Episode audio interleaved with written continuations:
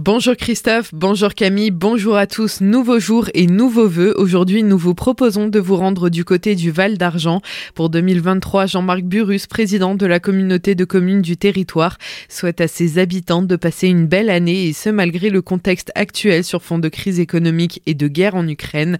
La solidarité sera une nouvelle fois le maître mot. On l'écoute. Nous devons rester solidaires. Nous avons l'habitude de cette solidarité. Ne pas oublier que nous sommes sur un territoire de montagne. On ne peut pas passer, écarter nos montagnes. Euh, ce qui nous reste, c'est la solidarité entre nous. Faut qu'on fasse ça avec euh, ce qui nous attend et c'est ensemble qu'on arrivera à surmonter l'ensemble des épreuves à venir. On va garder des projets malgré euh, la crise énergétique. Je vais pas revenir dessus. Les 1 million d'euros pour le Val d'Argent pour rien, mais on a quand même un budget, on a quand même des projets. On doit réaliser l'isolation et la rénovation de la crèche Poisson de Lune à Lièvre. On a également la rénovation de la maison de pays et la poursuite des travaux du tiers-lieu de Sainte-Marie-aux-Mines. Nous devons rester vigilants. Par contre, bientôt, on aura le trafic qui va être dévié de Châtenois. Donc euh, finalement, nous devons euh, très prochainement avoir une réunion avec euh, l'ensemble des responsables de la CEA pour sécuriser la traversée de notre voie panoramique entre Lièvre et Sainte-Marie. Installation de murs anti-bruit et de détecteurs d'air ont notamment été évoqués. Nouvelle année signifie aussi bonne résolution. Pour 2023, le sport et le sommeil arrivent en tête dans le Grand Est.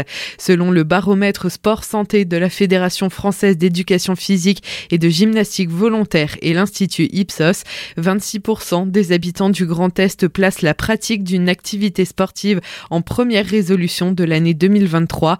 Une tendance en baisse tout de même dans la région comme au niveau national, puisque 35% des Alsaciens champenois et lorrains auraient renoncé à une pratique sportive en raison de l'inflation.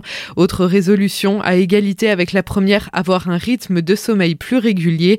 Là aussi, 26% des habitants du Grand Est en ressentent le besoin contre 17% en 2022. Sur la troisième marche du podium à deux points, on retrouve la résolution passer plus de temps avec sa famille et ses amis.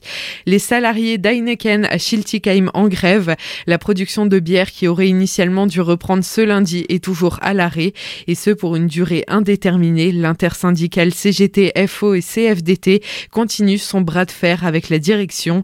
Les grévistes protestent toujours contre la fermeture de la brasserie. Selon eux, Heineken pourrait sauver le site en investissant 50 millions d'euros. Les négociations doivent reprendre la semaine prochaine dans le cadre du plan de sauvegarde de l'emploi.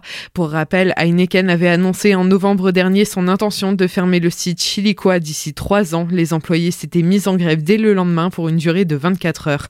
Le Markle Swing fait son retour dans le RID. Après trois ans d'absence, la salle des fêtes de Markelsheim accueillera à nouveau cet événement qui célèbre le jazz et le swing. Cette 15e édition, toujours dans la même formule, se tiendra du 16 au 18 mars prochain.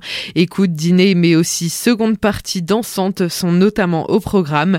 Encore à Markelsheim, les vendredis du Diaz devraient aussi faire leur retour à partir du mois d'avril. Attention, le tunnel Maurice Lemaire reliant Sainte-Marie-aux-Mines à Luce sur la nationale 159 sera fermé cette nuit et la nuit prochaine de 21h à 5h pour travaux de maintenance. Accident mortel sur la départementale 243. Deux véhicules se sont percutés aux alentours de midi 30 hier entre Betzdorf et Rittershofen dans le nord du Bas-Rhin. Une personne est décédée et d'autres ont été prises en charge par les secours. À Strasbourg, une septuagénaire a été retrouvée morte le 30 décembre à son domicile. Son fils de 44 ans est soupçonné. Il a été retrouvé le jour même en bas de chez elle ensanglanté. L'homme était agité et tenait des propos incohérents. Il a tenté d'échapper à la police arrivant sur les lieux. L'individu a été interpellé et au vu de son état hospitalisé d'office en psychiatrie, la victime de 71 ans présente des blessures à l'arme blanche. Une autopsie est à venir. Son fils, principal suspect, n'a pas pu être interrogé en raison de ses troubles mentaux. À Haguenau, c'est un père de famille qui a tiré sur l'agresseur présumé de sa fille. En août dernier, la jeune fille de 17 ans avait porté plainte pour agression sexuelle.